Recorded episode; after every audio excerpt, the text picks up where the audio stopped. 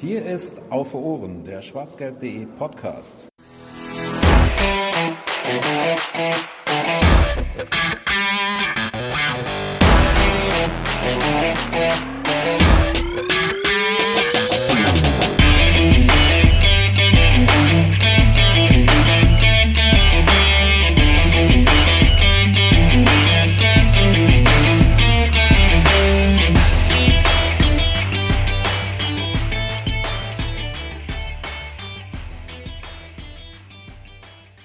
Hallo und herzlich willkommen zur 114. Ausgabe von Auf Ohren, dem Podcast von schwarzgelb.de. Zum mittlerweile dritten Mal sitzen wir zusammen, zusammen mit einem Gast, den ich euch gleich natürlich noch vorstelle und was ihr sowieso schon im Titel gelesen habt. Ähm, zum zweiten Mal in, in unseren Redaktionsräumen. Einmal waren wir bisher online in der gleichen Sitzung und haben gemeinsam gesprochen. Ähm, ja, es soll gehen um Nevin Subotic, der mit bei uns sitzt. Hallo erstmal und danke für deine Zeit. Hallo, schön hier zu sein. Äh, es ist ein Jahr her, glaube ich, dass wir das letzte Mal gesprochen haben. Dann, ja, irgendwie so grob. Es war auf jeden Fall Corona-Hochphase, weil wir ja, konnten uns nicht treffen. Äh, genau, da, deswegen war es beim letzten Mal ähm, online. Schön, dass es jetzt so wieder geht. Und Larissa habt ihr gerade auch schon gehört, die darf ich jetzt auch noch einmal mit begrüßen. Hallo. Und ähm, ja, Nevin Subotic hat ein wir haben eben schon im Vorgespräch überlegt, wie wir es am besten sagen, ein, ein Buch veröffentlicht. Er ist Co-Autor eines Buches. Und wie das genau vonstatten gegangen ist, erklärt er uns äh, gleich. Äh, vorher weise ich euch, liebe Hörer, noch einmal kurz darauf hin, dafür, ähm, dass wir hier sitzen können und mit Nevin in unserer Redaktion sitzen können, äh, gibt es die Möglichkeit, uns zu unterstützen, weil alles, was wir hier machen, ja kostenfrei ist und werbefrei und das auch auf jeden Fall so bleiben möchte und soll, falls ihr uns unterstützen möchtet, schaut auf schwarzgelb.de slash unterstützen mit UE vorbei oder ähm, empfehlt uns auch gerne einfach weiter, über, hinterlasst ein Abo bei Apple Podcasts, YouTube und so weiter. Ihr kennt ja, wie das mittlerweile heute so vonstatten geht. Das soll aber auch äh, reichen und genug des Vorgeplänkels. Ähm, Nevin, in deinem, in deinem Buch ich, ich bleibe jetzt mal der Einfachheitshalber dabei, dass wir sagen, in deinem Buch ähm, schreibst du, dass du jeden Tag eigentlich früh aufstehst, viel arbeitest, viel zu tun hast und gar nicht so viel freie Zeit hast. Ähm, magst du uns vielleicht exemplarisch mal verraten, wie dein Tag bisher heute so aussah, bis du zu uns gekommen bist? Heute war äh, Radiotag in Anführungsstrichen, da war schon viel los. Ähm, ähm und gestern hatten wir Teamabend mit dem mm, Team von der Stiftung und der ging noch ein bisschen länger. Äh, ich, ich bin aufgestanden, war mit dem Hund äh, raus, weil wir einen Hund haben und bin dann ins Büro gegangen. Keine Ahnung, war ich um 9 Uhr, schätze ich mal, im Büro. Ähm, habe dann gearbeitet an diversen Sachen, äh, noch eine Besprechung gehabt und um 14 Uhr musste ich dann los zum WDR-Studio hier nebenan äh, und hatte dann drei Interviews, weil es, damit sich lohnt, dorthin zu fahren, weil das ist äh, irgendwie, da fährt keine Bahn direkt vor, dann äh, auf jeden Fall ist das ein bisschen schwieriger ähm, gewesen, auch heute. Ähm, packe ich dann die Termine zusammen, weil jetzt momentan die Phase ist, wo das Buch raus ist. Es gibt Presseanfragen, so gibt es nicht jeden Tag. dann versuche ich die natürlich auch ähm, wahrzunehmen. Und äh, das ging so bis 17.30 Uhr äh, und jetzt 18 Uhr ähm, bin ich hier, beziehungsweise ein bisschen verspätet. Ich war pünktlich da, aber noch am Telefon. Ähm, hatte was zu abtelefonieren und äh, jetzt seit 18.07 Uhr oder bis, beziehungsweise 18.09 Uhr äh, bin ich dann hier. Und dann endet deine Arbeit. Also hast uns schon verraten, ist der letzte Termin. Und wenn du nachher von hier aus nach Hause gehst, bist du dann auch fertig? Nein, ich äh, sehr, äh, abhängig, ich muss noch was essen und dann, äh, ich versuche immer wieder noch abends ähm, ein Stündchen so reinzupacken. Ähm, ja, ich habe natürlich jetzt gewissermaßen den Fluch, aber auf der anderen Seite auch einfach äh, diesen Versuch der Einstellung, ähm, alles zu geben, so heißt das Buch ja auch. Und ähm, äh, du sagst, ich verwende nicht, ich habe keine Freizeit. Naja, es ist meine Freizeit, ich entscheide, was, wie weit ich arbeite. Ich habe jetzt keinen Arbeitsvertrag, wo ich so und so viele Stunden arbeite und danach auf gar keinen Fall. ähm, nee, ich gestalte meinen Tag so, wie ich das machen möchte. Ähm, es ist Manchmal macht es Spaß, manchmal macht es keinen Spaß, aber da muss man durch, weiß ich, weil dann am Ende ist dann das Licht und ähm, einige Aufgaben sind dieser Art, aber ich will da hinten ans Licht kommen, ich will uns als Organisation nach vorne bringen ähm, und äh, das motiviert mich. Ich bin einfach ähm, hochmotiviert, kann sein, in äh, fünf Jahren irgendwann so drehe ich voll durch, aber irgendwie äh, habe ich nicht das Gefühl, weil ich schlafe gut, ich, ich äh, ja, jetzt äh, trinke ich mal eine Sprite, das ist äh, eher Ausnahme als, äh, als, als ähm, Regel ähm, und ich, ich, ich ja, treffe bewusst eine Entscheidung, gewisse Sachen nicht zu tun. Also, keine Ahnung, meine Freundin geht jetzt bald in Urlaub. Ich so, hey, nicht meins. Äh, äh, wäre cool, sicherlich, wenn ich da hingehen würde, wäre es jetzt Spaß machen, gar keine Frage, aber gerade passt es nicht. Ja, und okay, habe gar kein Problem damit. Aber dafür später im Jahr werde ich dann zu meiner Familie äh, fahren nach äh, Amerika, weil wenn ich Urlaub mir nehme, dann, dann für meine Familie, die ich halt viel zu, viel zu selten sehe. Und äh, das ist dann, fällt dann an. Gibt es manchmal Situationen, in denen du so ein bisschen zurückgehalten werden musst, wo Freunde oder Freundinnen vielleicht auch mal sagen, tu dir mal lieber die Ruhe an oder mhm. sieh zu, dass du mal nicht so viel machst oder kannst du vielleicht heute nicht mal ja. eine Stunde länger schlafen oder weiß ich nicht? Äh, naja, Schlaf ist für mich schon heilig, weil ich weiß, ich kann nicht funktionieren, wenn ich zu wenig Schlaf habe. Also ich weiß schon irgendwie, also ich stelle mir das so vor, ich habe äh, eine Seele oder whatever, irgendwie ein Kopf und der muss diesen Körper nun so richtig steuern. Das bedeutet auch, ich muss gesund sein, ausgeschlafen, idealerweise auch gut gegessen, auch ausgeruht. Man kann nicht zehn Stunden am Stück arbeiten. Man muss dazwischen auch mal eine Runde Dart spielen oder mal äh, mit dem Hund eine Runde drehen. So, das gibt einem einen auch Balance. Das war auch super hilfreich während der Fußballerkarriere. Dann hatte man automatisch diese Balance da, weil dann tobt, äh, tobt man sich aus auf dem Platz und dann davor und danach konnte ich halt an der Stiftung arbeiten. Ähm, jetzt habe ich halt keinen Ersatz für Fußball gefunden, sozusagen, für Profifußball. Ich weiß noch nicht, äh, mache ich nochmal oder wie oder was, aber das mal zur Seite. Ähm, ich, ich bin, glaube ich, sehr ruhig, sehr fokussiert, sehr motiviert und ähm, sehe jetzt nicht Abzeichen, dass das vielleicht zu viel sein könnte. Wenn meine Freundin zuschaut, die wird sagen, hey, nee, der muss echt mal eine Pause machen. Problem ist dann, sage ich, ja, aber und dann, wie wäre ich anders? Ich bin nicht gestresst, ich bin, äh, oder manchmal habe ich Stress, klar, so wie jeder andere Mensch ja auch, äh, einfach durchs Leben läuft. Äh, manchmal mehr, manchmal weniger. Äh, aber ich, ich wäre jetzt nicht anders äh, großartig und dann ist das Argument schon äh, entkräftigt. Ähm, ja, und ich, ich mache das schon eine Weile. Ne? Ich bin auch anders, bisschen anders groß geworden, habe andere Vorbilder, die halt richtig krass arbeiten. Ähm, und äh, da sehe ich mich jetzt nicht als derjenige, der der krasseste ist, sondern ähm, ja, als einer von, von vielen, ja. Aber äh, vielleicht einer von vielen, die nicht so präsent sind in dem Umfeld meiner Freundin beispielsweise. Okay, dann darf das so sein, aber ich muss ja nicht so sein, wie sie sich den Boyfriend wünscht, weil den müsste sie dann backen. Ähm, wir kommen noch ein bisschen kurz zum, zum Fußball, aber auch eigentlich nicht, um über das Sportliche zu reden, sondern darüber, ja, was der Fußball im Moment so für Probleme hat, weil du schreibst in deinem Buch, dass du so das Interesse am Fußball komplett verloren hast und viele, vielen Fans geht es eigentlich auch so. Man, man kriegt nicht nur während der Pandemie hat man das mitgekriegt, dass viele Leute gemerkt haben, ich kann da jetzt zwei, nicht alle zwei Wochen oder alle jede Woche hingehen. Es fehlt mir aber auch gar nicht so sehr. Und mhm. man hat ein bisschen gemerkt, was alles verkehrt läuft im Fußball. Ähm, und, und kann man auf einen Punkt sagen, warum der Fußball dich so ein bisschen verloren hat? Oder sind es einfach zu viele Faktoren, die da.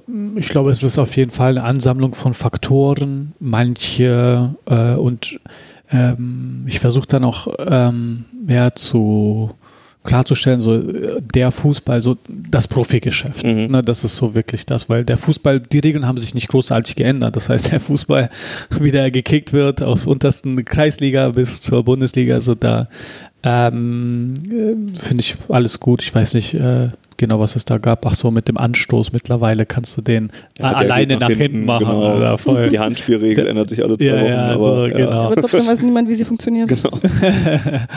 das ist ähm, ja, das ist das eine, das ist das Fußball. Das Fußballgeschäft, äh, ich, ich ähm, äh, als ich da eingestiegen bin, hatte ich gar keine Ahnung, sondern ich dachte, alles ist super, alles ist Gold und äh, bist berühmt, viel Geld und dann noch viel Erfolg, ähm, geile Stimmung, dann Feierei, alles, was dazu gehört. Und dann irgendwie mit der Zeit wurde deutlich, ja, ja, so cool ist das nicht nur. Also es ist nicht nur cool.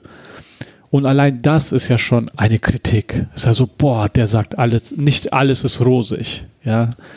Ähm, was ja schon zeigt, dass die Auseinandersetzung vor allem von professionellen Fußballern mit dem, dem Fußballsystem, Geschäft, mit dem ja. Geschäft, wie auch immer, ähm, äh, dass es da fehlt an, an Struktur, ähm, um eben auch nicht nur Kritik zu äußern, sondern Sachen auch besser machen, besser zu machen dadurch, ne, durch Kritik.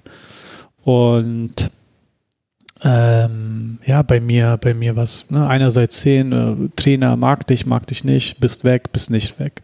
Dann aber, ja, es gibt ja Menschenrechte, ja, das ist eine Sache, es gibt aber auch Arbeitnehmerrechte. Und die sind, sind voll irrelevant. Ja. Also, ne, ich will dich nicht, geh weg. Ja. Oder wenn der Spieler das macht, dann sagt er, okay, es gibt äh, Arbeitnehmerrechte, aber äh, jetzt nutze ich das mal aus. Ja, oder nicht mal ausnutzen, sondern jetzt ignoriere, ignoriere ich das ja, und setze dich durch. Leider in beiden dieser Fälle setzen die, können die sich so komplett irgendwie, oder nicht komplett, aber schon ziemlich stark äh, äh durchsetzen. Ähm, und natürlich haben Vereine in der Regel die Deutungshochheit. Das heißt, äh, wenn du jetzt nicht gerade Robert Lewandowski bist, sondern irgendein anderer ähm, Fußballer, dann hört man das nicht. Und naja, diese Geschichten haben sich dann äh, immer wieder wiederholt. Es gab mehr davon. Ähm, ähm, eine davon beispielsweise ein Verein, vor kurzem, der wollte seinen Spieler weghaben. Äh, den haben die nicht mal aufs Vereinsgelände gelassen. Das wie, du gehst halt zu deinem Arbeitsplatz und so, laut Vertrag habe ich einen Arbeitsplatz hier, weil ich soll ja arbeiten. Ähm, und die sagen, nee, nee, du hast gar keinen Arbeitsplatz, du darfst noch nicht mal hier hin und du, du, das ist nicht mal, also du bist Persona non grata und Security wird dir das auch zeigen, falls du es nicht verstehst. Kannst du dir erklären, warum da von Spielerseite äh, nicht mehr dagegen getan wird, dass man sich da mal. Struktur fehlt. Ähm, wenn man sich andere Spielergewerkschaften äh, anschaut in äh, den modernen Top-Ligen, dann sind da in der Regel Spieler der Nationalmannschaft federführend. Ja, in Deutschland hast du jemals gehört, dass Manuel Neuer da vorne hinsteht oder Thomas Müller oder oder? Nein. Ja, und das ist jetzt nicht irgendwie Manuels äh, Schuld oder whatever, sondern ähm, tatsächlich hat sich das nie so richtig etabliert, nie wirklich äh, ähm, einen Fortschritt gemacht. Ich, 15 Jahre bin ich im Geschäft, 15 Jahre ist die Gewerkschaft so, wie sie ist. Und war ne, von Leuten ähm, besetzt, die wirklich ein Interesse haben, äh, das besser zu machen, aber wo ähm, es noch keine Motivation für eine Veränderung oder einen neuen Ansatz oder eine neue Strategie ähm, gab, die dann auch viel mehr inklusiver mit den Spielern und vielleicht auch Spielerinnen agiert. Ja, ich glaube, SpielerInnen äh, der Bundesliga haben dort äh, wenn dann Beobachterstatus, also kein Stimmstatus und so, ja, er ist ein bisschen veraltet ähm, und zeigt einfach diese Unterentwicklung, die wir in diesem Bereich haben, die halt auf eine Struktur einhergeht, weil plötzlich, äh, ich glaube, vielleicht im Fanwesen merkt man das auch, wenn äh, Liga-Vereine da sind und äh, dann noch Sponsoren äh, und alle haben eine gewisse Stimme und eine Macht, aber keine Gegenmacht oder Struktur da ist, um dann auch die eine Stimme der Fans zu schildern, dann ist das sehr schwierig. Ja. Ähm, ich glaube auch, da ist eine gewisse Komplexität bei Fans und Fangruppen, weil es gibt nicht die eine. Ja, ja ich kenne nur so jetzt so äh, unsere Kurve. Mhm. Ne, das ja dann ja, es gibt so ein paar Zusammenschlüsse, ein paar Zusammenschlüsse. Wo, wo auch schon, also ich, da würde ich jetzt sogar vorsichtig auch sagen, dass es bei Fans mittlerweile schon mehr Organisationen gibt, um eine Stimme zu haben, als bei Fußballspielern, so wie du es angesprochen hast. Ja, also bei Fußballern, die sind homogener. Mhm. So ein also Fußball eher, Profifußballer, okay, das ist dann eine sehr homogene Truppe. Und weil die so unterentwickelt ähm, also äh, dass, dass die Gewerkschaft so unterentwickelt ist, ähm, gibt es da jetzt auch nicht 40 Stimmen, die reden. Es gibt dann 38 Stimmen, die nicht reden und dann so, ja, zwei, okay, dann finden wir uns da irgendwie, aber wir ziehen die anderen 38 nicht mit und das, das ist, äh, ist und bleibt ein Problem. Genau, ich überlege gerade, weil ich habe heute noch ein Gespräch dazu. ja, das war heute. Also heute ist heute Abend noch ein Gespräch, bevor ich dann vielleicht noch ähm, vielleicht noch eine, den Laptop aufschlage. Jetzt möchte ich noch was Provokantes fragen. Mhm. Kann, könnte dieses, dieses, diese Unterentwicklung dieser Gewerkschaft oder, oder wie man es nennen möchte, auch so ein bisschen damit zusammenhängen, dass die Spieler, die viel zu sagen haben oder die, auf die viele Leute hören würden oder die viel wahrgenommen werden in der Öffentlichkeit, halt eher die sind, die es nicht brauchen, weil sie wenn sie diejenigen sind, die eben auch mal dem Verein sagen, unter Druck setzen können oder sich eben wie in Robert Lewandowski das Ganze umdrehen könnten? Hm, ähm, also es, äh, es bräuchte genau solche Leute.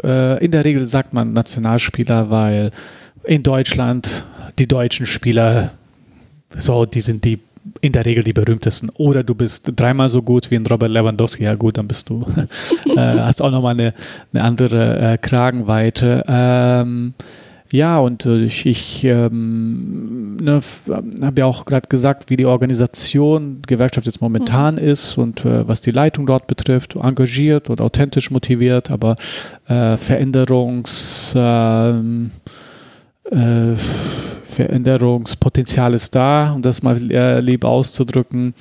Ähm, und gleichzeitig dann auch Spieler, also oder wenige kaum Spieler, die sich dann da wiederfinden in dieser Organisation, vor allem nicht so Nationalspieler, die auch keine Zeit investieren und dann, äh, was soll jetzt zuerst kommen? Sollen die erstmal dann da oder soll da was Neues oder wie soll das agieren?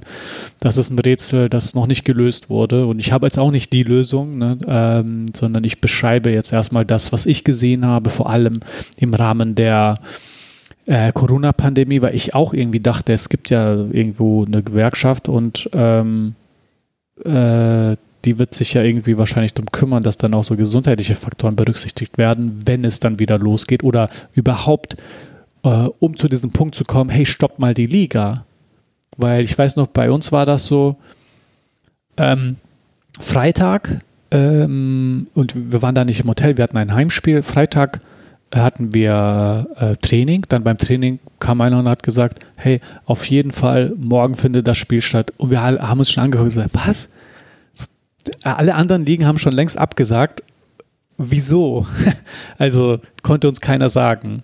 Ähm, natürlich, äh, Geld, äh, TV-Geld ähm, ist die Antwort. Und wir haben uns alle doof gefühlt. Und dann kam meine Freundin an dem Tag aus Dortmund und wir waren dann Mittagessen und dann habe ich gesagt, ey, das ist, das ist so doof. Ja, ähm, alle, also keiner weiß, was jetzt passieren wird und mit so viel Unklarheit gehen die jetzt trotzdem rein, um ein Spiel noch zu machen. Auf die Kosten, auf welche Kosten? Auf die Kosten der Gesundheit. Und äh, ich hatte dann überlegt, ich, so, ich, ich will da, ich will, ich will einfach dem Chef schreiben, so, ey, ich, ich spiele morgen nicht. Ich habe es nicht gemacht. Ich weiß nicht, ob ich es gemacht hätte, ist jetzt leicht zu behaupten, aber zumindest hatte ich diesen Gedanken und ich weiß noch, ich habe sie ihr geschildert und die so machen. Ich so, ja, scheiße, es ist halt viel Druck. Mhm. Ne? Und von der Gewerkschaft gab es auch nichts zu hören, so dass man sagen könnte, okay, lass uns mal als Spielerschaft zusammen, damit nicht ein Spieler bestraft wird, wenn der das tut, weil genau das wäre passiert. Und dann irgendwann mal am, am Abend äh, kam dann eine Meldung, ja, morgen findet doch nicht statt. Wow. Ja, und dann so, ja, okay, alles klar, danke. ähm, äh, also die haben dann noch am Donnerstagabend oder Freitagmorgen getagt äh, und da wurde dann beschlossen, wir machen das auf jeden Fall, bevor dann scheinbar irgendwie was passiert ist und äh, die dann auch verstanden haben, dann lieber doch nicht.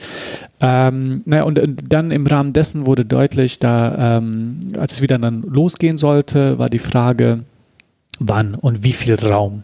Weil die wollten das ja noch innerhalb der geplanten Zeit umsetzen. Und dann haben Spieler und Trainer, glaube ich, halt die sportliche Meinung, die da ist so, man braucht auch ein bisschen Vorbereitung, wenn man lange, wenn man ein paar Wochen lang nicht gekickt hat und so. Ähm, einfach aus gesundheitlicher äh, ähm, Sicht. Und äh, dann kam da ein Arzt in so ein Gespräch, da war auch dann von der DFL, der von denen beauftragt wurde, hier, äh, was wurde der beauftragt? Ach, Hygienekonzept und so. Mhm. Ne? Da haben die auch ähm, äh, ja, äh, das entwickelt und so getan, als wären das so die einzigen, die ein Hygienekonzept auflegen können. Ähm, was sicherlich irgendwie gut war, aber ähm, ich fand das ein bisschen respektlos gegenüber all den anderen ähm, Ärzten in all den anderen ähm, Bereichen, die auch äh, das gemacht haben. Naja, und äh, der meinte dann, ja, ja, ich habe mich aber informiert äh, über Spieler und wie sie darüber nachdenken. So, ja, mit wem denn? Mit wie vielen denn? Mit was für einem Fragebogen denn? Ne? Mit was für Daten wurden dann erhoben und so weiter? So, ah, ich, mit, dem, mit dem einen Spieler, dem. So, ah, okay, alles klar. Dann haben wir den Spieler gefragt. Wir so, ja, dieser Typ, der, dieser Arzt, der hat ja mit dir gesprochen. Ähm, wie war das? das? Ach so, ja, nee, ich kenne den so halb und ähm, ja, der hat, wir, wir, haben über, keine Ahnung, so Gott in die Welt gesprochen. Dann hat er vielleicht am Rande irgendwas gefragt, aber das war jetzt keine Befragung und erst recht nicht irgendwas Systematisches, was gemessen an der Seriosität des Kontextes eher angebracht wäre. Ja, aber dann nutzt jemand wie dieser Arzt, der sicherlich nicht böse meint, ja, aber der dann seinen Job tut, äh, den Auftraggeber glücklich stellen möchte, ähm, dann auch, äh, also voller Stolz am Anfang gesagt hat, nee, ich habe mit Spieler gesprochen. Ich habe deren Meinung eingeholt. Eins, ja, und alles ist schön, bis man es hinterfragt. Ja. oh Mann, ey. Hm. Jetzt hast du viele Sachen genannt, die am Fußball kritisch sehen. Viele davon waren jetzt eher erstmal moralische Sachen, die man, hm. äh, ne, also die Spielergewerkschaften, auch das. Auf so Spielersicht würde ich auch genau, mal betiteln. Ja. ja diese ganze moralische Kiste kann man, glaube ich, auch noch ewig weiterführen mit mhm. der WM in Katar und so weiter. Mhm. Und dann ist auf der anderen Seite noch dieses ganze Geld, was da im Spiel ist, Ablösesummen, mhm. Spielergehälter ähm, und, und so weiter. Und gerade du setzt ja auch dann immer vieles ins Verhältnis, wie viel man ja mit Geld eigentlich auch anderweitig in, mhm. mit, mit einer Stiftung woanders eigentlich äh, bewirken könnte. Was ist eigentlich das, was ist das Schlimmere? Diese, das Finanzielle, was in diesem Profigeschäft steckt, oder das Moralische? Oder ist es die Kombination aus beiden, weil es sich auch ich gegenseitig Ich glaube, das bedingt? geht einher, genau. Ich glaube, es geht total einher und ähm, man will Geld verdienen, dann hat man viel Geld, dann muss man das irgendwie auch äh, vermehren, weil nur Wachstum ähm, ist gut und alles andere ist, irgendeine andere Optimierung ist gar nicht möglich, wenn die nicht zu mehr Geld führt. Das ist das Absurde ähm, an dem Ganzen. Ähm, deshalb sind sie sehr eng aneinander ähm, gekoppelt und äh, ja, die, die, die, ähm, so das Thema, das ja interessant ist, ist ja sich einzufragen, okay, in diesem Fußballwirtschaftssystem gibt es so viel Geld. Punkt. Das ist erstmal da.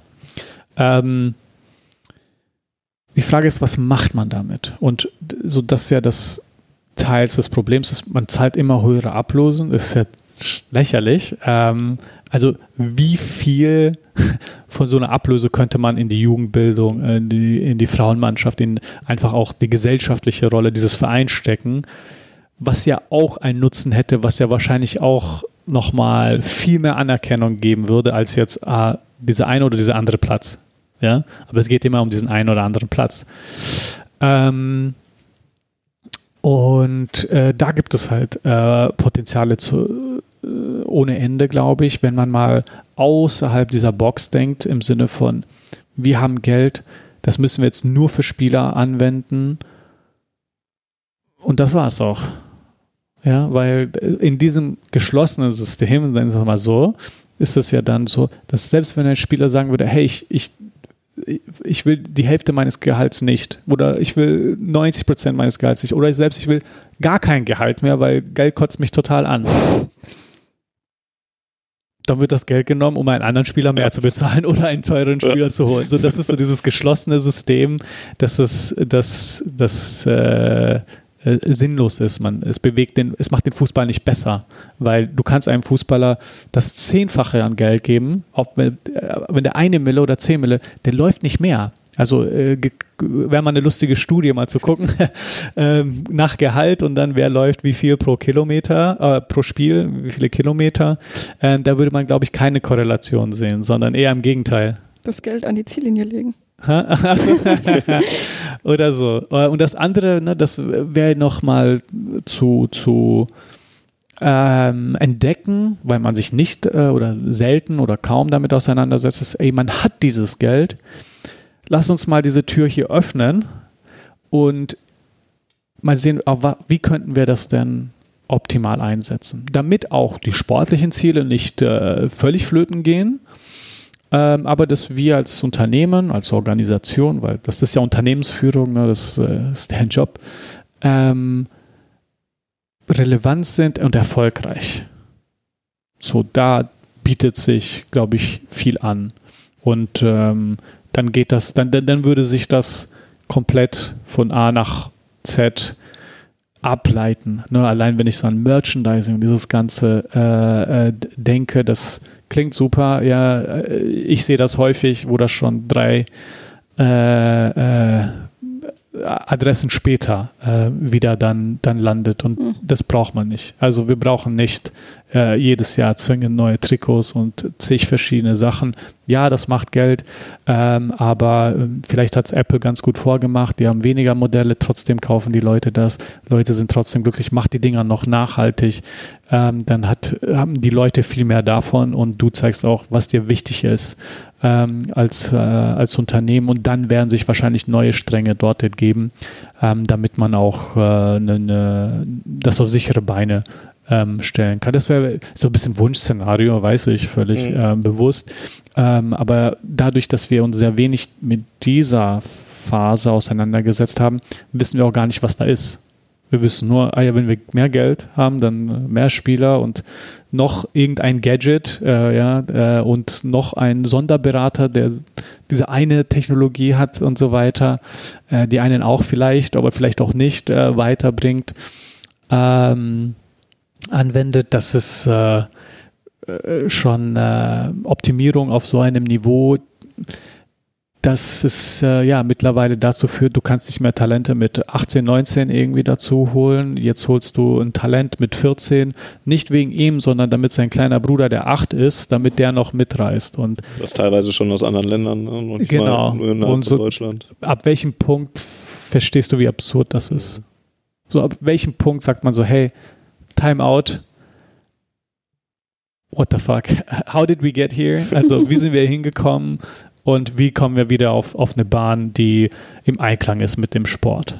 Du hast so ein paar Punkte genannt, die dich ja dann auch wahrscheinlich dann auch irgendwie ein bisschen mehr in, in also wie der Fußball dich so zurückgewinnen könnte dann und, und dass das ja für dich vielleicht auch wieder interessanter wäre oder auch für Fans und, und, und generell.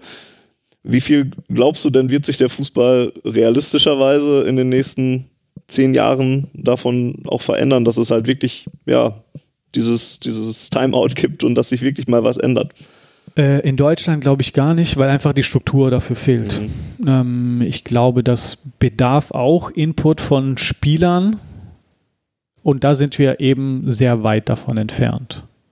Vielleicht haben andere Ligen, äh, also da ist auf jeden Fall mehr Teilhabe von Spielern, das ist äh, kein, äh, kein Rätsel und äh, kein Geheimnis. Ähm, aber die haben eher das Potenzial, weil dann nochmal ein anderes Interesse da ist. Welche ja? Ligen siehst du denn da konkret im Vorteil? Hm, äh, alle top. Alle Top 5 sind viel besser besetzt als die deutsche Liga. Mhm. Ja, ob das italienische, französische, spanische, englische ist. Da gibt es Strukturen, die etabliert wurden, die viel äh, präsenter sind und mit mehr Leben gefüllt werden als die in, äh, in Deutschland. Ähm,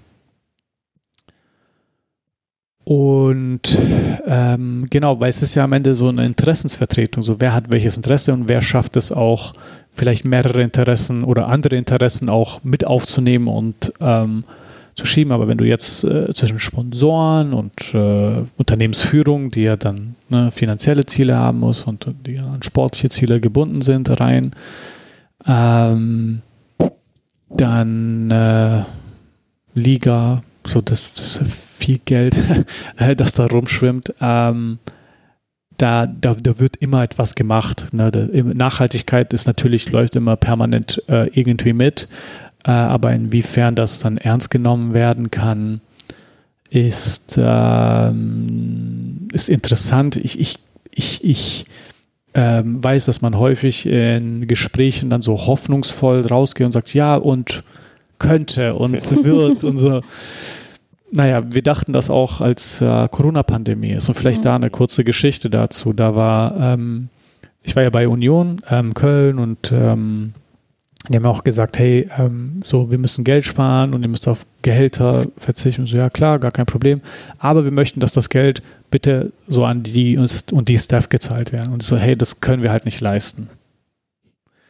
So, ja, okay, dann dann verzichten wir trotzdem auf, auf einen gewissen Teil und gucken, dass das geregelt wird und so weiter. Und ähm, dann kriegt man das irgendwie hin. Okay, dann wurde das irgendwie hingekriegt. Naja. Also habt ihr das dann quasi als Spieler geregelt, das? Habe ich das jetzt richtig Kaum. verstanden? Nee, nee, dann, ah, okay. dann, konnte das nicht so geregelt werden, wie wir uns das erhofft okay. hatten. Weil da war eine große Bereitschaft da. Mhm. Da waren dann alle so, hier, wenn wir können, für Mitarbeiter auf jeden Fall. Ja, aber dann werden die halt trotzdem in Kurzarbeit geschickt oder manche dann äh, können nicht. Und äh, ja, ich glaube, die Realität für die Entscheidung, ne, äh, da als äh, Unternehmensführer dabei zu sein, ist nicht zwingend leicht. Ne? Ähm, und äh, auf jeden Fall im Rahmen dieser, so es geht um die Existenz und so weiter, äh, habe ich einen gefragt, hey, ähm, Senior-Typ da im Verein, ähm, was denkst du, welcher Verein als erster dran ist, wenn es jetzt so wirklich scheiße wird? Dann sagt er Augsburg. So, okay, ich habe mir Augsburg gemerkt. Und dann so zwei oder drei Monate später, Augsburg macht den Rekordeinkauf. Die haben, glaube ich, irgendeinen Spieler für 10 Mille gekauft. Ja, ja. Und dann dachte ich, ja, okay, ich weiß, ich kenne nicht die verschiedenen Vereine und deren finanzielle Lage und so weiter. Aber die Person kannte das und ähm, ich fand es dann äh, beeindruckend, dass genau der Verein, wo der sagte, so, die so, äh, sind als Erste weg, ähm, machen dann einen Rekordeinkauf. Naja, und so ging das dann auch weiter. Ja, ähm, äh, und das war ja die, das Ereignis, der Restart mhm. ähm, äh, schlechthin, ähm, der sich ja über Monate und Jahre jetzt mittlerweile gezogen hat. Äh, doch äh, ich würde jetzt dran rätseln, also es wäre ein Rätsel, dann daraus zu ziehen, was sich verändert hat. Ich weiß, ich weiß es nicht, vielleicht verpasse ich es auch. gar nichts. Nö, also, ja. also, wir hatten ja die gleiche Hoffnung. Ich glaube, wir haben da auch ein paar Texte drüber geschrieben oder mhm. veröffentlicht. Aber im Endeffekt also Ablösesummen ja. sind jetzt auch wieder hoch. Ne? Ja. Jetzt ja, ja. So Tickets, Preise steigen auch. Millionen. Ja.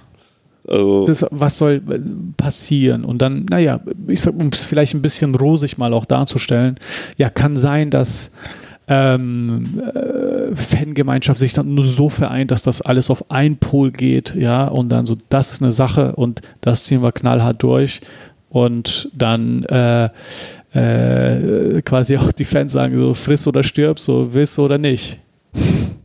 Ja, weil das ist halt ein bisschen Realpolitik am Ende des Tages auch, die gefragt ist. Und ähm, naja, wenn man nur mit äh, Worten und nicht mit Taten stimmt, dann, dann, dann äh, ja, überwiegen die Taten na, am Ende. Naja, äh, wenn so ein Ereignis sich manifestiert, gut, dann kann es Bewegung geben, kann auch eine Bewegung geben, wenn, glaube ich, ähm, die Fußballerschaft an sich äh, zusammenwächst. Ähm, keine Ahnung, äh, irgendeiner, der dann so voll durchzieht oder keine Ahnung, was das heutige Gespräch ergeben wird, ähm, ist auf jeden Fall ähm, ja, nicht leicht und äh, bedarf äh, ordentlich viel Input, äh, aber ähm, vielleicht entwickelt sich, also verändert sich etwas in der Struktur, weil es ist unwahrscheinlich, wenn das Systeme ein anderes Ergebnis haben, wenn sich die Struktur nicht verändert, sondern es wird immer das Gleiche mhm. herausspucken sozusagen,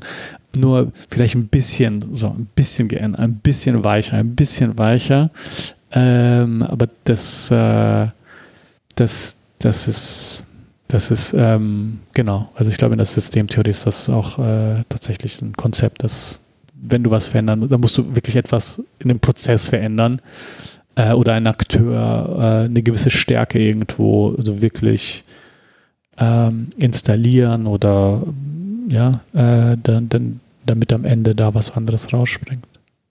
Lass uns über was Schöneres reden. Du hast, du hast ein Buch. Ja, jetzt wollte ich schon wieder sagen, du hast ein Buch geschrieben, das wäre ja wieder falsch gewesen. Deswegen erklär uns doch mal, wie ist das Buch entstanden und, und wann kam die Idee dazu auf und, und, was war so der Prozess, der dazu geführt hat, dass man jetzt ein Buch, wo dein Name als Co-Autor mit draufsteht mhm. äh, und, und Sonja Hartwig äh, es in Worte gefasst hat, ähm, dass man das jetzt kaufen kann. Ja, ähm, also eigentlich seit zehn Jahren kommen Leute zu mir rum und sagen, hey, schreib mal ein Buch, du sollst, du sollst echt ein Buch schreiben und ich sollte der Autor sein. und ähm, ja, ich, ich, ich weiß, ich wollte nicht. Also was erzähle ich dann so? Ich bin mitten in der Karriere, keine Ahnung, was noch passiert und naja, ich habe, glaube ich, auch ähm, viel Respekt vor der Tatsache, dass ein Buch, das so, das, das machst du einmal, das, das ist für immer da und das hat eine gewisse Aussagekraft, ja. Das steht für dich, ne? für äh, viele Leute, die das Buch lesen, die werden vielleicht mich niemals kennenlernen oder vielleicht kennen die mich nicht, aber die kennen dann das Buch. Mhm. Ähm, und ja, das habe ich jetzt immer zur Seite geschoben. So, ja, nee, nee, nee, nee. Dann habe ich das mal versucht mit jemandem, aber der hat nie abgeliefert. Ich so, nee, dann ähm, muss ich da jetzt eine neue Person finden. Ähm, und ähm, habe hab Sonja gefunden über ein, ein eine Person, die ich sehr wertschätze, Michael Obert, der ist auch Journalist, äh, den lohnt sich äh, an zu googeln. Michael Obert äh, und seine Karriere, der war ähm, Konfliktjournalist und ist also quer durch die Welt und hat äh, viele Berichte für so Spiegel und Zeit und so weiter ähm, gemacht. Und er meinte, hey Sonja Hartwig, die wäre mal was für dich. Äh, dann habe ich mich mit, mit, ihr zusammengesetzt, unter anderem auch mit anderen Autoren oder Autorinnen, die in Frage gekommen wären, aber da gab es alles von irgendeinem Autor, der meinte, hey, ich treffe mich mit dir für eine Woche und dann einen Monat später hast du das Buch. Und ich so, hey, wenn ich so ein Buch schreiben wollen würde, hey, dann, dann, dann würde ich mir das einfach sparen, weil es ist ja auch sozusagen ein Geschenk, so du, ähm, ich, ich stelle das ja in den Raum der Gesellschaft rein. Und Leute werden das nehmen, die werden sich Zeit dafür nehmen, die, das kostet auch Geld, um das zu nehmen. Und wenn ich da eine Woche investiere und der dann zwei, drei Wochen das schreibt, so das, was für einen Sinn hat das dann am besten lassen? Also solche Bücher braucht, könnte man argumentieren, die Welt nicht. Und ähm, Sonja Hartwig ist jemand, die ähm, komplexe Themen aufnimmt Sachen, die schwer sind. Äh, ein anderes Projekt, an dem sie arbeitet, ist beispielsweise über den Umgang mit Tod äh, in der Gesellschaft. So, alle kennen es, einem whatever, paar Mal im Jahr äh, sind wir da bei einer Beerdigung, ist dann sehr präsent, aber sonst ist das so, wir sprechen nicht drüber. Es ist, selbst wenn man kurz vor Sterben ist, man will nicht drüber sprechen. Es ist irgendwie etwas, was sehr schwer greifbar ist und ähm, viel Vorsicht und Verständnis benötigt und Empathie, um, um darüber dann auch mal zu berichten. Und ähm, ähm, genau, und, und, und äh, hat äh, sonst nur so Sachen und Themen, die äh, über mehrere Monate hin recherchiert werden und am Ende äh, kommt in der Regel bei ihr es auch dann Spiegel und Zeit, so diese ähm, Outlets, ähm, für die sie dann arbeitet. Naja, und ich habe dann ähm, gesehen, wie sie ist und wie sie tickt und ähm, äh, was sie, woran sie bisher gearbeitet hat und fand, das würde super passen zum Buch. Also, dass allein auch ihre Perspektive eine Bereicherung ist, ne? weil ich habe jetzt nicht die große Idee für das Buch gehabt, sondern ähm, ich sag mal, die übergeordnete Idee schon, aber dann so, ja, jetzt konkret, so, wo du, wie, was ist der rote Faden und so weiter. Und das hat sie dann mit mir gemeinsam erarbeitet und sie hat das vor allem erarbeitet, sie hat das geschrieben. Wir haben, also ich und sie haben uns dann mehrmals getroffen, mehrmals gesprochen und dann kam sie mal, als ich in der Türkei war, als ich in äh, Österreich war für eine Woche oder zehn Tage und dann jeden Tag irgendwie fünf Stunden quatschen. Und ähm, auch sehr psychologisch, also sehr, ähm, wie ich es nicht gewohnt bin, ne? so die fragt mich was und dann guckt die mich einfach an wie ein Auto. Und dann habe ich schon längst beantwortet und schon so ausgeführt, so fünf Minuten für eine Antwort, wie jetzt gerade, ja. und die guckt mich einfach nur an. Und die so, hm? Mhm. Und dann stehe ich da und ich so, ja, wir arbeiten ja gerade zusammen. Also, okay, sie erwartet scheinbar, dass ich jetzt weitergehe. Auch mit der Herausforderung, das, was ich äh, gesagt habe, jetzt noch weiter zu erklären, weiter zu erklären, weiter zu erklären, weil irgendwann mal darunter vielleicht noch etwas ist, was ich noch gar nicht erklärt habe oder mir selbst nicht erklärt habe. Und deshalb fand ich diesen Prozess auch sehr einleuchtend, sehr, sehr, ähm, sehr intim, sehr aufarbeitend, weil in meinem Alltag nehme ich mir nicht die Zeit und sag, boah, jetzt lass mal über das Leben äh, überlegen, sondern wie man auch äh, aus dem Buch äh, herauslesen kann, meine Eltern, die sind nicht so äh, darauf getrimmt äh, und äh, entsprechend ich auch nicht. Doch am Ende hat ähm, ja dann auch Sonja den Text geliefert. Äh, wir haben den besprochen und dann ein paar Sachen geändert und manchmal da, das oder das fehlt noch oder whatever. Äh, sie hat dann auch den Titel ähm, entwickelt und dann ähm, gab es das Buch. Das heißt auch, also wenn ihr dann da zusammen saßt, ist es jetzt nicht so ein so ein klassisches Ja, wir haken jetzt deine Station von der Karriere ab und du mhm. erzählst mir was dazu und so und dann überlegen wir nachher, was können wir denn zu deiner Kindheit, was kannst du mir dazu sagen und was kannst du mir zu deiner Stiftungsarbeit und der Entwicklung sagen, sondern ich, also so wie du es mhm. gerade gesagt hast, klingt es eher so, als dass man einfach auch allgemeine Sachen einfach besprochen hat, die gar nicht direkt mit dem Buch ähm, ja. Zusammenhängen, sondern einfach damit sie ein Bild darüber kriegt, wie du denkst und, und, und, und ja. wie du zu gewissen Dingen stehst wahrscheinlich. Mhm. Vor allem so dieses äh, Denken, so wie du denkst, ja. ist ja wenn du das irgendeinem Menschen fragst, sagst, weiß nicht, ich denke das, dann weiß ich das. Jetzt muss ich dieses Bild, das manchmal sehr klar ist, manchmal sehr vage, jetzt sehr konkret machen und jemand anderem beschreiben, dass die Person das auch genauso sieht. Und das ist ähm, ja deshalb mit sehr viel Zeit äh, verbunden gewesen. Äh, und ähm, wo auch, glaube ich, die Qualität von ihr herkommt, ist einerseits in, äh, also literarisch, so wie schreibt man einen Satz oder einen Absatz, wie schreibt man eine Geschichte, aber auch schon so bei dieser Interview-Reihe, weil sie jemand ist, der sehr komplexe Sachen mh, hm, sich da reinwursteln möchte und das verstehen möchte, äh, auch die Fragestellung. Und ich habe jetzt keine eine Frage im mhm. Kopf, aber es war so immer ähm, manchmal, ja, es war vieles, manchmal sehr konkret, so das, so diesen Tag erzähl mir alles, was du darüber weißt. Und manchmal war so, was denkst du über? Und dann, mhm. ja, okay, gut, wo fange ich denn da an? Ähm, also sie hat mir eine Bandbreite davon von Fragen gestellt und hat dort die Gespräche eigentlich ähm, gut geleitet. Ich glaube, ihre Taktik war, sie hat dann, während wir geschrieben haben, äh, wurde auch Ton aufgenommen, dann hat sie das später transkribiert und äh, hat dann währenddessen aber Notizen gemacht und immer so Stichwörter, Stichwörter, Stichwörter, Stichwörter, Stichwörter und dann so aus diesen Stichwörtern wurden dann so langsam Geschichten, mhm. ja, und äh, die wurden dann ja gefüllt und ich habe es auch das erste Mal, als ich gelesen habe, äh, beispielsweise, da, da war äh, da war das Exposé, das sind dann so die ersten zehn Seiten ungefähr. Ähm, und auch wenn es meine Geschichte ist, ja, und ich ja mit ihr schon so 40 Stunden irgendwie gesprochen habe, äh, ist es eine komplett andere Erzählung. Weil es ist eine richtige Erzählung. Ne? Normal in einem mhm. Interview, es gibt eine Frage, dann soll eine Antwort kommen. Idealerweise kurz, weil man hat nicht immer 10 Stunden Zeit. Und jetzt geht es aber nicht nur um eine Erzählung, sondern es geht um einen Haufen von Geschichten oder eine Geschichte auch, und die sind zum Teil so ineinander, die sind nacheinander, äh, die werden später aufgegriffen, die umfassen das Buch, die schaffen diese Struktur. Ähm, und das war faszinierend.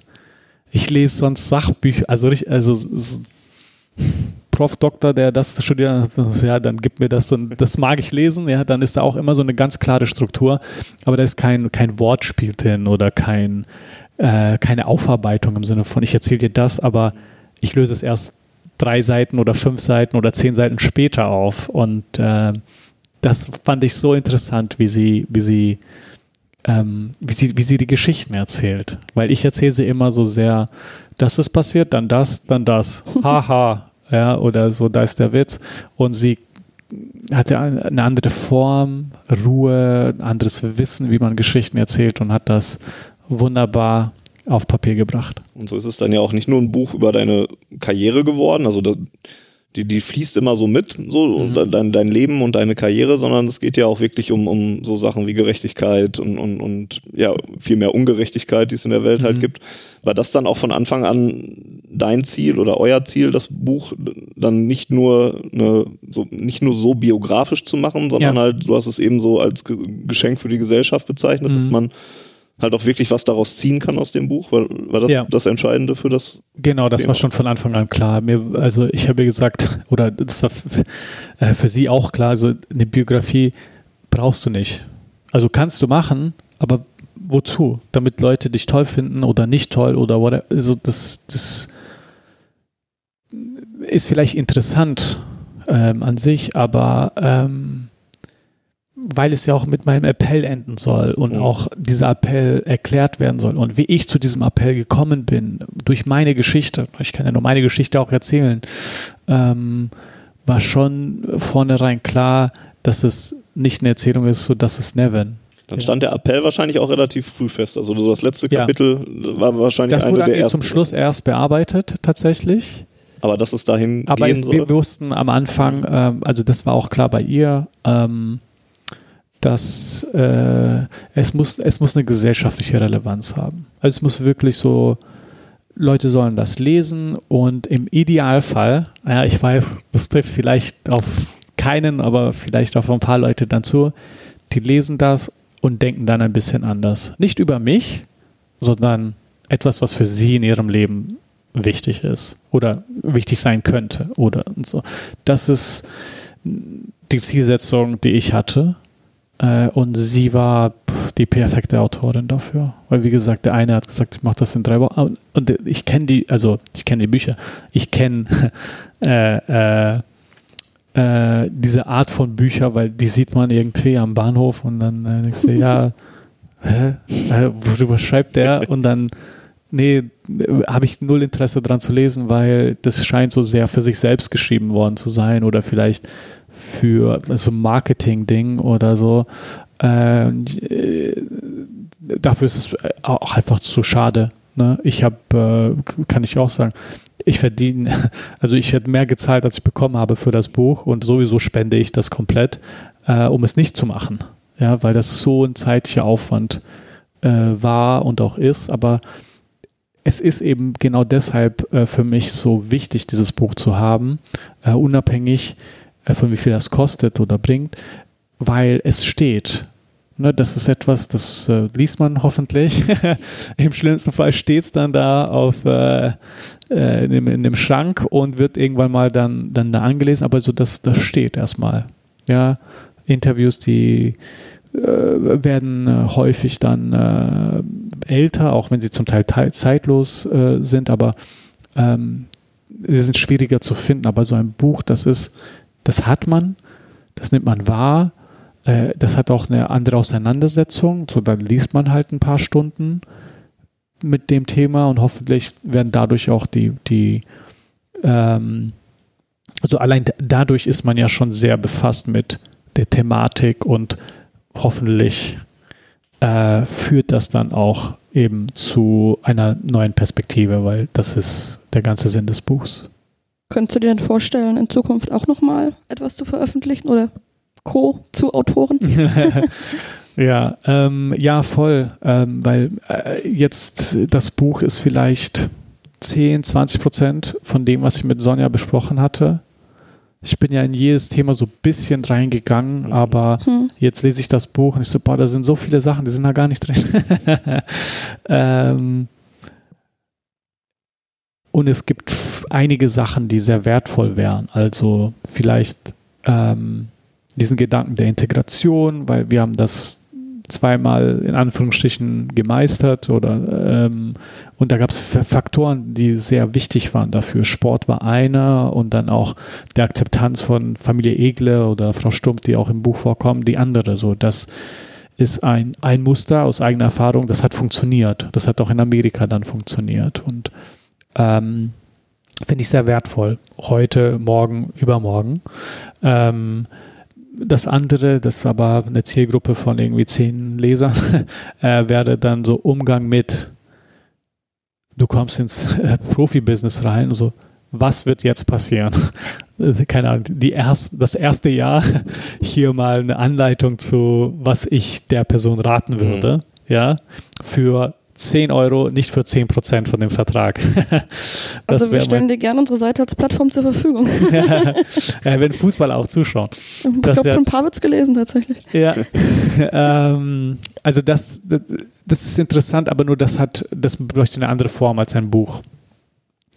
Ähm, und dann auch so diese Phase, das ist jetzt auch, glaube ich, in einem Kapitel äh, dann erzählt, so raus aus Norm und zu einem Ich und von einem Ich zu einem Wir. So äh, ist kurz erzählt, äh, ja, weil äh, mehr, mehr, Zeit, mehr Platz, da soll auch kein äh, Schinken sein mit irgendwie 3000 Seiten in vier Volumen. Ähm, finde ich auch interessant und daran arbeiten wir auch mit der Stiftung. So, da gibt es ein äh, Programm, wirklich wirksam, äh, das ich hier gerne einmal pluggen würde, äh, wo es genau darum geht, zwischen, hey, wir alle wissen ja, die Welt ist ungerecht, so, die Welt ist groß und was haben wir damit zu tun? Ja, weiß nicht.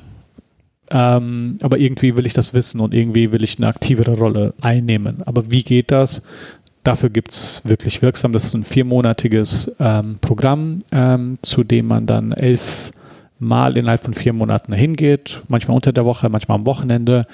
Und äh, mit so zehn, zwölf anderen Personen, geleitet von ähm, jemanden von uns, dann das in sich selbst herausfindet. Also wir diktieren nicht und sagen, du musst das und das machen. Wir sagen, na, hey, du hast einen Wunsch, hier sind so ein paar Möglichkeiten, hier sind ein paar Sachen, auf die man achten kann und soll und dann äh, hat man auch ein Netzwerk von 10, 12 Leuten und dann umso mehr Leute damit machen, umso mehr größer ist auch ein Netzwerk von sozusagen engagierten Menschen und ähm, diesen, diesen Sprung zu machen von boah, die Welt ist groß und ungerecht, es gibt so viele Sachen, wo soll ich denn überhaupt anfangen? Ja.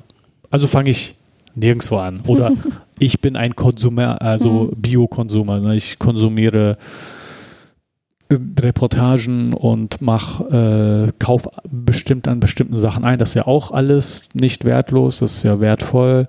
Aber ähm, wenn man dann noch mehr machen möchte, weil irgendwie das Gewissen einem sagt, irgendwie gibt es da noch was, dann, dann äh, ja, äh, gibt es einerseits dieses Programm und dann äh, wäre das auch interessant, mal in, in Buchform zu, ähm, zu bringen. Ähm, ja, und dann, ja, das ist auch wiederum kein Buch, aber Qualitätsmanagement im NGO-Bereich. Wir sind jetzt eine von den wenigen, die, ähm, die das äh, so wahrgenommen haben und, äh, und auch sich zertifiziert haben lassen und weil das auch in dem Sektor noch nicht so etabliert, also gar nicht wirklich etabliert ist, ein Leitfaden dafür, ähm, der den Sektor voranbringen kann. Vor allem so kleine Organisationen, wie wir das sind, äh, weil da kannst du dir nicht einen Berater leisten für 100.000 Euro, der dich dann auf dem Weg begleitet. Also kaufst einen Ratgeber für 20 Euro äh, und kommst hoffentlich damit weit, weil das hat uns gefehlt und da mussten wir auch enorm viel Zeit investieren, umso besser, wenn andere Organisationen eine Motivation haben, aber dann nicht alle Hürden durchgehen müssen, die wir ja schon hinter uns haben. Learning by doing. Ja. Also auch anderen helfen einfach. Ne? Also viele von den ja. Ideen, die du jetzt geäußert hast, sind einfach so Hilfestellungen auch für Profis, die ins Geschäft kommen, für Leute, mhm. die eine Organisation haben oder so. Ja. Einfach auch im Sinne von vom Ich zu wir, zum Wir zu kommen wahrscheinlich. Ja. Ne? ja. Ähm, jetzt habt ihr, ähm, wenn wir ein bisschen in die Zukunft gucken, ähm, du hast dich mit deiner Stiftung jetzt nicht nur in Äthiopien, sondern auch in Kenia und Tansania äh, mhm. engagiert. Kannst du dir vorstellen, dass sich das jetzt noch weiter auch weitert, ähm, also in weitere afrikanische Länder zu gehen? Mhm. Ähm, oder was ist so generell deine Vorstellung, wo es mit der Stiftung in den nächsten, ja, ist immer schwierig zu sagen, aber in den nächsten fünf, Jahren, fünf ja, Jahren, ja. zehn Jahren? Fünf Jahre ist so eine gängige Zahl mhm. und wir haben auch unsere Fünfjahrespläne und daraus beziehen wir ja dann so die jährlichen Ziele und so weiter. Und äh, ja, mit sehr wahrscheinlicher Sicherheit innerhalb von fünf Jahren werden wir noch ein weiteres Land aufnehmen. Äh, aufnehmen ist ein dummer Begriff. Ähm, wir werden in einem weiteren Land aktiv sein. Ähm, das hat mehrere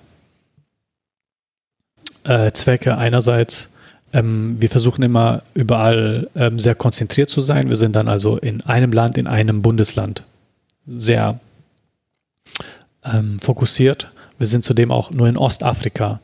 Das heißt auch da in einer Region sehr fokussiert und sehr schnell kommen wir von A nach B. Ja, weil sonst äh, zeitlich und kostentechnisch könnten wir das nicht managen. Wir müssen ja auch das effizient gestalten. Und der Vorteil, dann noch ein weiteres Land aufzunehmen, ist äh, Risikomanagement. Falls irgendwie wo was sein sollte, haben wir dann vier Partner. Ja, jetzt momentan haben wir drei, wovon einer sehr reduziert arbeiten kann aufgrund des Kriegs in Äthiopien. Dann hätten wir vier. Diese vier, die tauschen.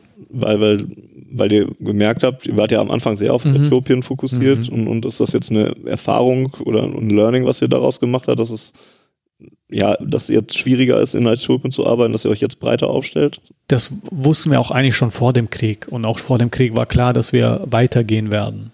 Ähm, wir hatten das ursprünglich für dieses Jahr geplant, mhm. 2022. Das haben wir jetzt ein Jahr vorgezogen, 2021. Und ähm, in den nächsten fünf Jahren wird auch wahrscheinlich ein weiteres Land hinzukommen, damit wir einfach ähm, ja, mehr Möglichkeiten haben. Und damit auch die Partner, die wir haben, sich auch nur mal gegenseitig austauschen können, um das Fachwissen, das in einem Land bzw. bei einem Partner da ist, nicht nur in dem Land oder in dem pa bei dem Partner bleibt, sondern sich auch die Möglichkeit hat, auch woanders äh, benutzt zu werden. Ja, und gleichzeitig kann man auch von anderen nun mal lernen. Ne, das fördern wir ganz proaktiv. Mit den Multiplikatoren, die ihr da auch habt, ne, die, mhm. die das weitergeben. Du ähm, hast ja gerade eben auch schon den Krieg in Äthiopien angesprochen. Wie sehr könnt ihr da überhaupt zurzeit aktiv sein?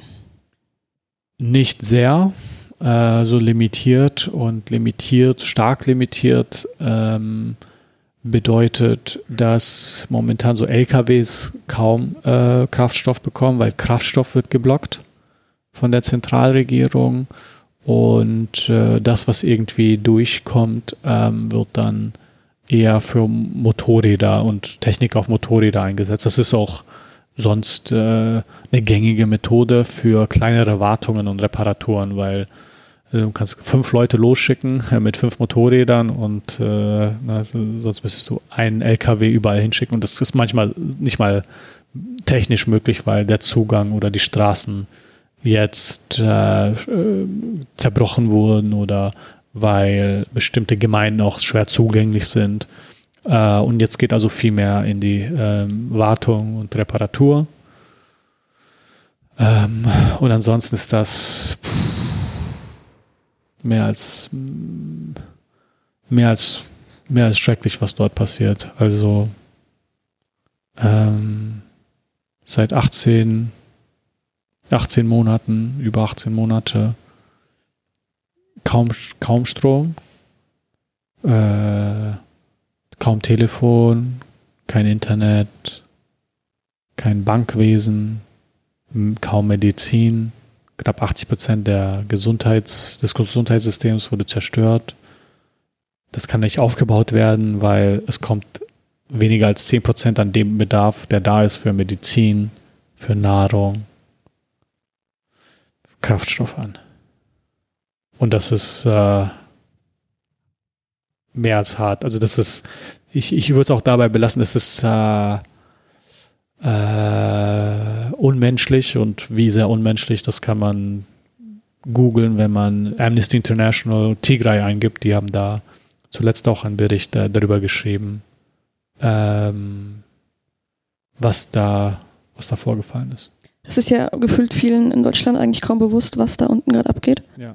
Ähm, würdest du dir wünschen, dass man, dass man hier in der Öffentlichkeit, in den Medien da mal mehr drauf eingehen würde oder das auch mal mehr in die Öffentlichkeit? Wünschen würde ich's, wünschen würde ich's. Ähm, Fakt ist aber, dass Deutschland oder auch generell der in Anführungsstrichen Westen ähm, da ein Interesse da hat, äh, also es ist dann präsent, wenn man dort ein größeres Interesse hat oder wenn es Leute sind, die eine andere Hautfarbe haben. Das ist leider die Realität in der wir leben, die ich auch finde, wichtig ist anzusprechen und nicht zu sagen, oh, wäre schön, wenn und da, da, da. Die haben es übersehen.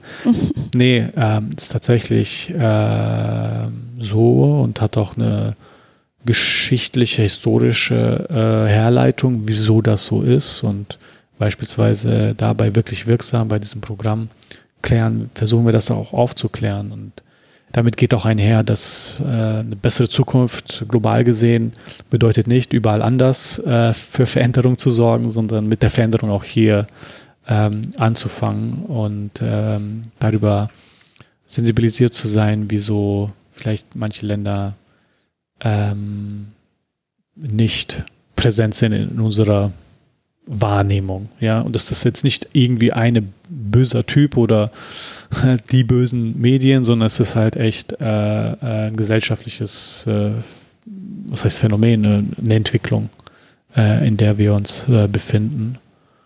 Und ähm, deshalb möchte ich auch das so einmal kontextualisieren.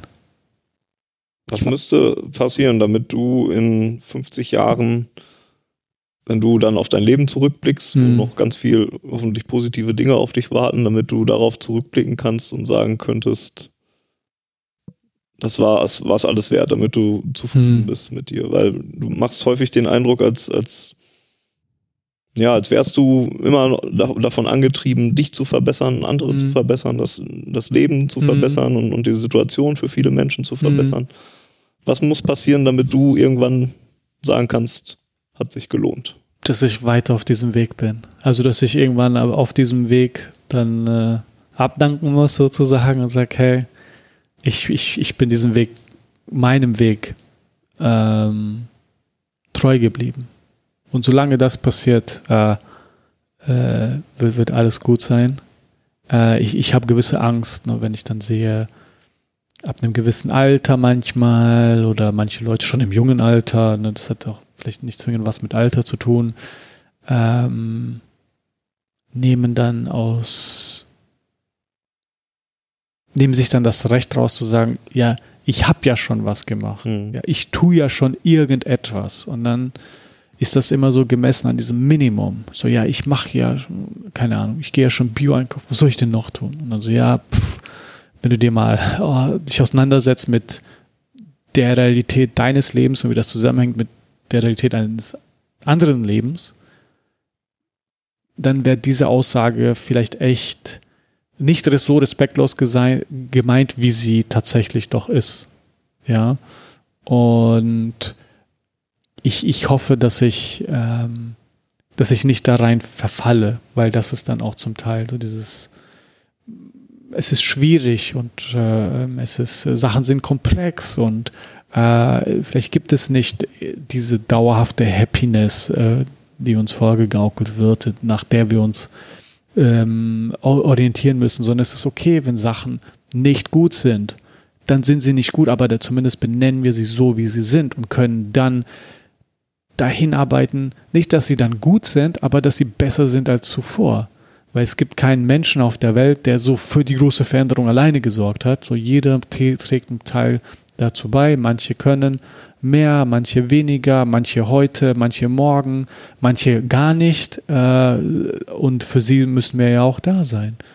Und das ist ja der Sinnbild einer Gesellschaft der Zukunft, in der wir füreinander da sind. Äh, und äh, da möchte ich mitschwimmen.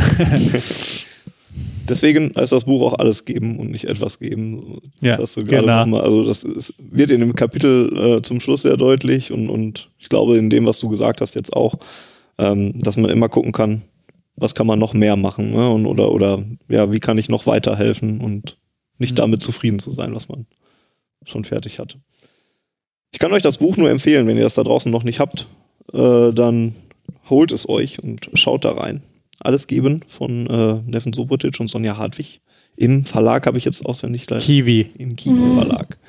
Ähm, lest es, es ist aufschlussreich und eine gute Lektüre. Larissa hat es, glaube ich, an einem Tag durchgelesen, hat sie mir geschrieben. Ja, an einem Nachmittag. Äh, durchgelesen. Zweieinhalb Stunden. Ja, krass. Ja. Ich habe es mir ein bisschen aufgeteilt. Ähm, er weckt auch viele Fragen. Ähm, mhm. stellt da oder, oder im Buch werden viele Fragen gestellt, ohne dass eine Antwort dabei steht. Man, man muss sich selber Gedanken darum machen. Mhm. Ähm, deswegen danke, dass du uns ein bisschen von, von deiner Zeit gegeben hast. Ähm, Sehr gerne. Danke für die Möglichkeit. Hat Spaß gemacht. Uns auch. Und dann hoffen wir, dass wir in absehbarer Zeit nochmal vielleicht wieder ein bisschen von deiner Zeit kriegen und nochmal über, ja, mal gucken, worüber wir dann reden. Über Einhörner, weil es gerade so Passiert immer mehr, genau, über Einhörner, weil wir Neven noch in unser Freundebuch von schwarzgelb.de schreiben lassen müssen. Das machen wir aber, nachdem wir die Aufnahme hier beendet haben. Deswegen bedanke ich mich bei euch fürs Zuhören und ähm, ja, ich hoffe, euch hat es gefallen. Podcast.schwarzgelb.de ist eure Feedback-Möglichkeit. Add auf Ohren bei Twitter. Und ansonsten sage ich bis zum nächsten Mal und schließe so wie Jens sonst immer mit Hea BVB.